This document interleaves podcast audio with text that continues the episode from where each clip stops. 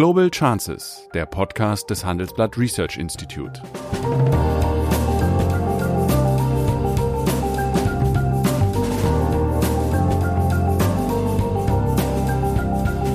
Der ehemalige Außenminister analysiert zusammen mit Professor Bert Rürup die geopolitische Lage, exklusiv für den Chefökonom, den Newsletter von Professor Rürup.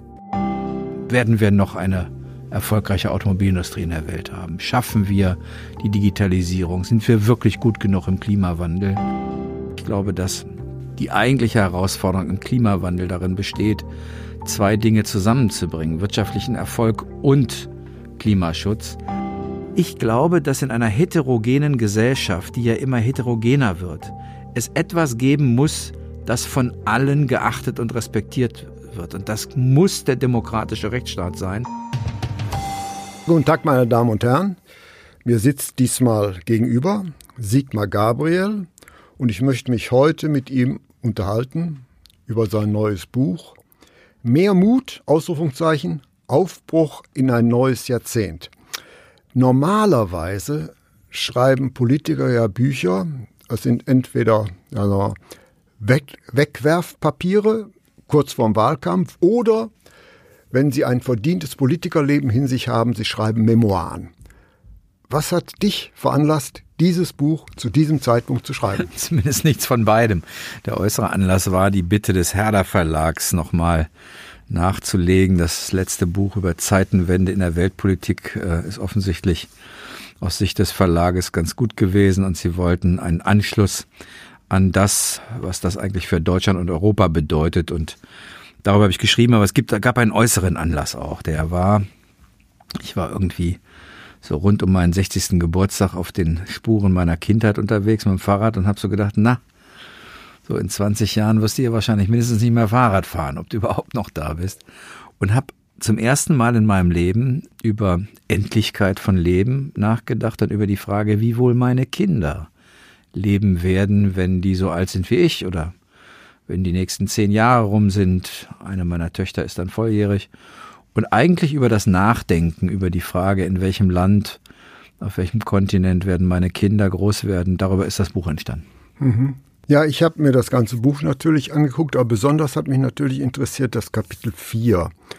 Deutschland hat die Wahl, Lethargie oder Aufbruch. Ich habe das gelesen und da kam in mein Gedächtnis hoch die Rede von Roman Herzog, seine berühmte Ruckrede. Und ein bisschen hat dieses äh, Kapitel den Charakter dieser Ruckrede. Ich zitiere nochmal Herzog.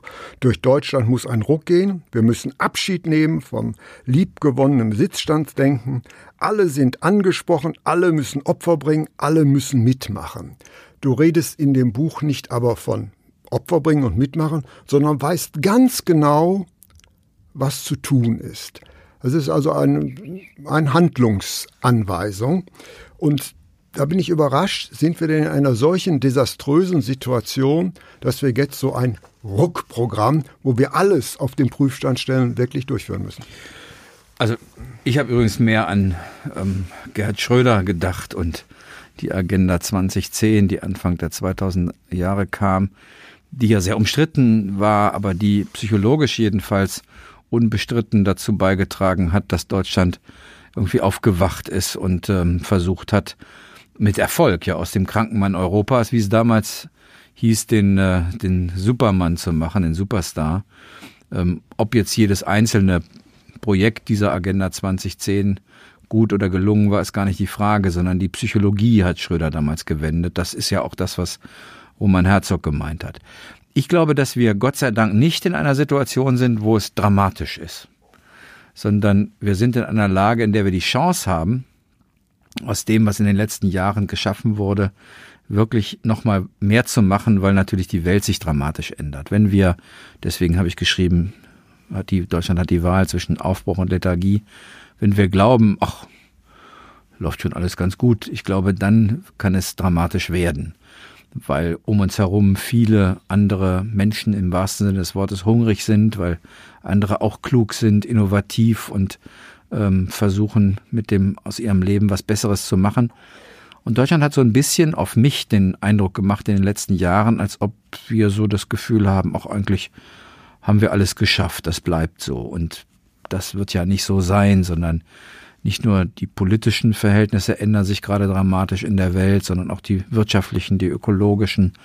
Und ich glaube, dass man dafür eine Menge tun muss, damit die nächsten zehn Jahre die Voraussetzungen dafür schaffen, äh, dass Deutschland auch im Jahr 2031 noch wirtschaftlich erfolgreich und sozial sicher ist. Ich glaube, die nächsten zehn Jahre sind so eine, eine entscheidende per Periode. Werden wir noch eine erfolgreiche Automobilindustrie in der Welt haben? Schaffen wir die Digitalisierung? Sind wir wirklich gut genug im Klimawandel?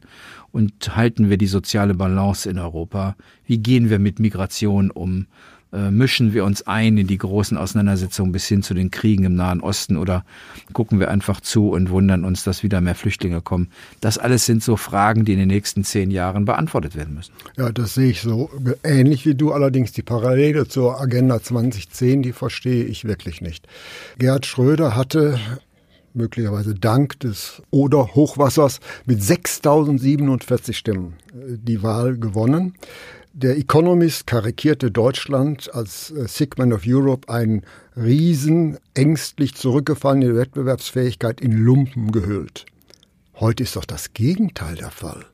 Heute ist doch das Gegenteil der Fall. Also ein Reformprogramm äh, zu motivieren, dass wir in einer Situation stünden, vor der Gerhard Schröder stand. Das kann man doch heute wohl wahrlich nicht sagen. Wir hatten nie einen so hohen Beschäftigungsstand trotz aller Probleme, die wir gegenwärtig haben, ist doch der Fachkräftemangel, das Defizit an Arbeitskräften und eben nicht das Defizit an Arbeitsplätzen. Nee, man kann es ganz bestimmt nicht vergleichen, die ökonomischen Daten, äh, aber die Psychologie, glaube ich, ist ähm, vergleichbar. Schröder hat es geschafft, Aufbruch hinzubekommen. Auch mit großen Kontroversen, aber doch irgendwie den Eindruck vermittelt, es lohnt sich zuzupacken. Und ich glaube, darum geht's jetzt auch. Ich übrigens habe bei der Agenda 2010 immer, das fand ich auch an dem an der Rede von Herzog ein Problem, diese Botschaft Gürtel enger schnallen für ein Problem gehalten, weil das macht Angst. Ich glaube, dass es wirklich darum geht, Ärmel hochkrempeln und da finde ich, gibt schon einen vergleichbaren Moment. Na klar, äh, haben wir eine exzellente Ausgangslage, aber zu glauben, dass die so bleibt, ist doch das größte Risiko. Ähm, ich meine, wir sind seit 200 Jahren Master of the Universe, wenn es um die Produkte geht. Wir bauen die besten Autos, die beste Elektrotechnik, besten Maschinenbau, besten Windräder. Aber auf einmal wandert eben seit geraumer Zeit ein Teil der Wertschöpfung auf Datenplattformen ab. Da beherrschen fünf amerikanische Konzerne und wenn es nach dem Willen der Chinesen geht, demnächst zehn chinesische das. das heißt, Bislang sind es zwei. Naja, bis, immerhin, jedenfalls ja. kein deutsches und kein europäisches. Und, und das heißt, wir sind in Gefahr, zu dem zu werden, wo wir immer nur dachten, andere seien das, nämlich zur verlängerten Werkbank. Das Zweite ist, ich glaube, dass die eigentliche Herausforderung im Klimawandel darin besteht, zwei Dinge zusammenzubringen, wirtschaftlichen Erfolg und Klimaschutz. Wenn wir nur auf Klimaschutz setzen, dann wird uns niemand in der Welt folgen. Wenn wir nur auf wirtschaftlichen Erfolg setzen, dann werden wir den Klimaschutz nicht beherrschen. Also die, das geht eigentlich nur mit Technologie, mit Innovation, mit den Kräften der Industriegesellschaft. Und bislang habe ich den Eindruck, dass wir immer nur das eine oder das andere fordern. Um mal zwei Beispiele zu nennen, wo ich glaube, dass Deutschland sich bewegen muss. Und für mich war, um es vielleicht dann nochmal auf die Lethargie zu bringen, äh, das beeindruckendste Foto des letzten Jahres war die Eröffnung des, Chine des, des Pekinger Flughafens. 45 Millionen Besucher also oder Nutzer, geplant, eröffnet, gebaut in vier Jahren. Wenn wir den Berliner Flughafen jemals aufmachen, dann ist er am Tag der Eröffnung ein Architekturmuseum. Und ich mag nicht glauben, dass es nur die Wahl gibt zwischen sozusagen autoritären Geschwindigkeiten wie in China und so langsam wie wir Deutschen sind. Dazwischen muss es was geben. Und es kann nicht sein, dass wir in der Infrastruktur so langsam sind, dass wir die Digitalisierung nicht vorankriegen, dass wir für den Ersatz einer Brücke in Leverkusen, glaube ich, zehn Jahre brauchen. Äh, das ist alles kaum zu ertragen, finde ich. Und ein bisschen ist meine Vermutung, dass manches, was es an Unrast, an Unzufriedenheit gibt in Deutschland, nicht daher kommt, dass die Leute sich ökonomisch Sorgen machen um ihre eigene Zukunft, aber dass sie zu Recht unzufrieden sind mit der Leistungs- und Handlungsfähigkeit von mhm. Politik und Staat in diesem Land. Das sehe ich ähnlich, nur was mich irritiert ist, dass diese zweifellos zutreffende Analyse aus dem Mund eines doch noch nicht mehr allzu lange her, erfolgreichen Politikers gekommen ist. Also ich habe ja mal ein bisschen Einblick in das Denken eines Politikers gelernt. Ich war ja mal in der Planungsabteilung von Helmut Schmidt und dort habe ich einen ganz, ganz wichtigen Satz gelernt, der hat mich immer begleitet, der lautete nämlich, vor jedem gestaltenden Schritt, vor jedem gestaltenden Schritt kommt ein mehrheitlich beschaffendes Prozess. Das heißt also, alle Maßnahmen sind richtig hier, sage ich mal so, aber wie siehst du den Mechanismus, die umzusetzen? Wo kriegt man denn die entsprechenden Mehrheiten vor? Jedem gestaltenden Schritt muss ein mehrheitsbeschaffener Prozess vorausgehen. Und dieser Aspekt fehlt ein bisschen. Nee, das würde ich nicht sagen. Also ich habe zum Beispiel das, was ich gerade zum Thema Planungsrecht sage und Geschwindigkeit in meiner Zeit als Wirtschaftsminister meinem Verkehrsministerkollegen Alexander Dobrindt mal vorgeschlagen. Der hat das, ähm, ich weiß nicht aus welchen Gründen, ich vermute, vielleicht auch ein bisschen aus Angst, dass man es nicht durchbekommt, dass man keine Mehrheiten bekommt, damals äh, nicht aufgreifen wollen. Ich glaube, das Erste, was sozusagen der Mehrheitsbeschaffung vorausgehen muss, ist darüber zu reden, was eigentlich sein müsste. Ich habe die Erfahrung gemacht, dass sich Mehrheiten nur dann bilden, wenn man Kontroverse zulässt, wenn man sagt, das ist eigentlich etwas, mit dem ich nicht zufrieden bin. Ich glaube, wir müssten das wie folgt machen. Dann entstehen Kontroversen. Deutschland hat in den letzten Jahren mit Ausnahme der Flüchtlingspolitik eigentlich keine richtige Kontroverse gehabt. Wir haben gelebt wie im Auenland. Ach, der Kohleausstieg war schon kontrovers. Oh ja, in der Lausitz. Ja. In der Lausitz, im Rheinischen Revier, in ganz Deutschland eigentlich gar nicht. Mhm. Wir haben mal eben 100 Milliarden Euro für einen sieben Jahre vorgezogenen Kohleausstieg beschlossen. Für künstliche Intelligenz geben wir mal gerade drei Milliarden Euro aus. Aber ich, ich glaube, dass Deutschland so ein bisschen im Auenland gelebt hat. Das hat vielleicht was damit zu tun, dass schon der Begriff Mutti, der ja für Angela Merkel geprägt wurde, ist so ein bisschen, ich projiziere all das, was sein muss auf die fürsorgende Mutter, die wird schon richten. Ich selber muss mich in der Gesellschaft eigentlich gar nicht mehr damit befassen. Politik, das, die macht das schon. Und dann kommt die Flüchtlingskrise und ganz viele sagen, oh, da ist aber was schiefgegangen. Offensichtlich hat Mutti doch nicht alles im Griff. Und mein Eindruck ist, dass wir verlernt haben, solche politischen Kontroversen zu führen. Und das vielleicht auch ein Grund ist, warum es so viel Zorn und Wut in der Gesellschaft gibt. Früher hat sich der, die ganze Kraft Deutschlands nach vorne entwickelt. Jetzt scheint sie sich eher nach innen zu entwickeln. Gibt ja den Spruch, ich denke, also bin ich. Manchmal hat man in Deutschland heute den Eindruck, ich wüte, also bin ich. Vielleicht hat das was damit zu tun, dass wir nicht mehr gelernt haben, in einer Arena zu stehen, in der unterschiedliche politische Kräfte über das Land und seine Entwicklung streiten und sich dabei übrigens am Ende auch Kompromisse rausbilden. Jeder ist so in seiner Ecke, aber keiner geht mehr zusammen in den Ring das ist vielleicht etwas, was dazu geführt hat, dass wir verlernt haben, mehrheitsbildende Kontroversen zu führen. Die hat Deutschland dringend nötig. Aber wir könnten natürlich auch, und deswegen insistiere ich hier ein bisschen, gerade weil du die Agenda angesprochen hast, es ist ja eine erfahrungsgesättigte Tatsache, dass wirklich weitreichende Reformen immer nur in Krisenzeiten auf den Weg gebracht worden sind. Das hat ganz banale Gründe. Dann sind Politiker mutiger, und die Bevölkerung ist vielleicht verständnisvoller. Und wenn man dann noch weitreichende Reformen am Anfang einer Legislaturperiode auf den Weg bringt, kann man zumindest die Hoffnung haben, dass sie am Ende gewirkt haben, nämlich nach wie vor die Machterlangung und Machterhaltung ist das oberste Ziel jedes Politikers, muss es sein. Wer das nicht akzeptiert, äh, versteht die Demokratie nicht Ich bin so ein bisschen im Zweifel, ob das Modell, ich muss erst aus zehn Meter Höhe oder auf dem Baum runterspringen und mir das Bein brechen, bevor ich merke, es muss vielleicht andere Wege geben. Ob das das einzige Lernmodell ist. Übrigens in Deutschland, wenn man sich zum Beispiel die Entspannungspolitik anschaut von Willy Brandt, die ist ja nicht aus der Krise heraus entstanden sondern in einer langen Kontroverse in Deutschland hat sich rauskristallisiert, dass offensichtlich die reine Konfrontation mit der alten Sowjetunion uns der deutschen Einheit und der Verständigung auch nicht näher bringt. Also mal gelegentlich gelingt es, dass Politik in der Kontroverse was macht. Aber du hast recht. Gerade was ökonomische und soziale Themen angeht, hat das Land eigentlich immer durch Krisen und Brüche gelernt. Erste Wirtschaftskrise 66 und dann, was danach kam. Ähm, hier ist das deshalb, glaube ich, so gefährlich, weil natürlich wir ja eine Gesellschaft, ich habe schon eben ein paar Mal gesagt, haben, die doch ziemlich in Unrast unterwegs ist. Und wenn ich mir jetzt vorstelle, wir geben Milliarden aus für alles Mögliche. Wir kommen dann in die Krise und dann geht erneut ein Sparprogramm los, weil wir vorher nicht genug in die Wettbewerbsfähigkeit, in die Infrastruktur, in die Bildung, in die innere Sicherheit investiert haben, das möchte ich eigentlich gar nicht erleben. Davor habe ich wirklich Sorge, dass dann politische Kräfte noch stärker gewinnen, die wir bislang, wie ich finde, immer noch trotz allem Ärger, den wir auch haben, ganz gut unter Kontrolle haben. Das war geschickt mit langem Anlauf unter der Latte hergesprungen. Noch einmal. Finde ich gar nicht.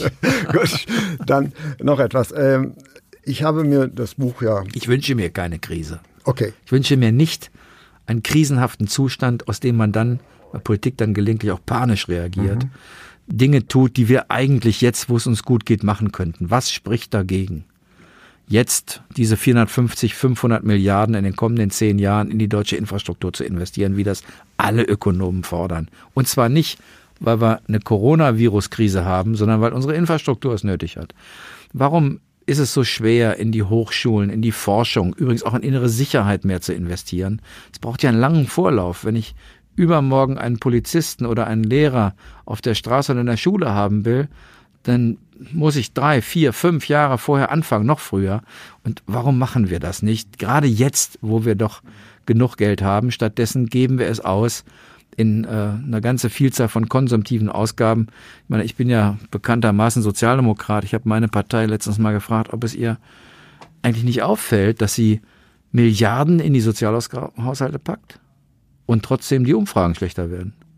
Möglicherweise ist es nicht das, was Menschen gerade erwarten. Vielleicht erwarten sie gerade Orientierung, Vielleicht gibt es eine nicht ökonomische, aber eine mentale Krise, eine Orientierungskrise, bei der mal ein paar Menschen gebraucht und gesucht werden, die sagen, wo ist Norden? Mhm. Du hast ein sehr lesenswertes Buch geschrieben mit sehr viel konstruktiven Vorschlägen, unglaublich viele konstruktive Vorschläge, aber du hast den Zeithorizont auf 2030 begrenzt. Das ist angesichts deines Programms, was du entwickelt, relativ kurz. So, wenn man dich jetzt bei kleiner Flamme rosten sprich foltern würde. Und du müsstest, das, ist, dein, das ist übrigens dein Lieblingssport bei diesen Sendungen. Ja, ja.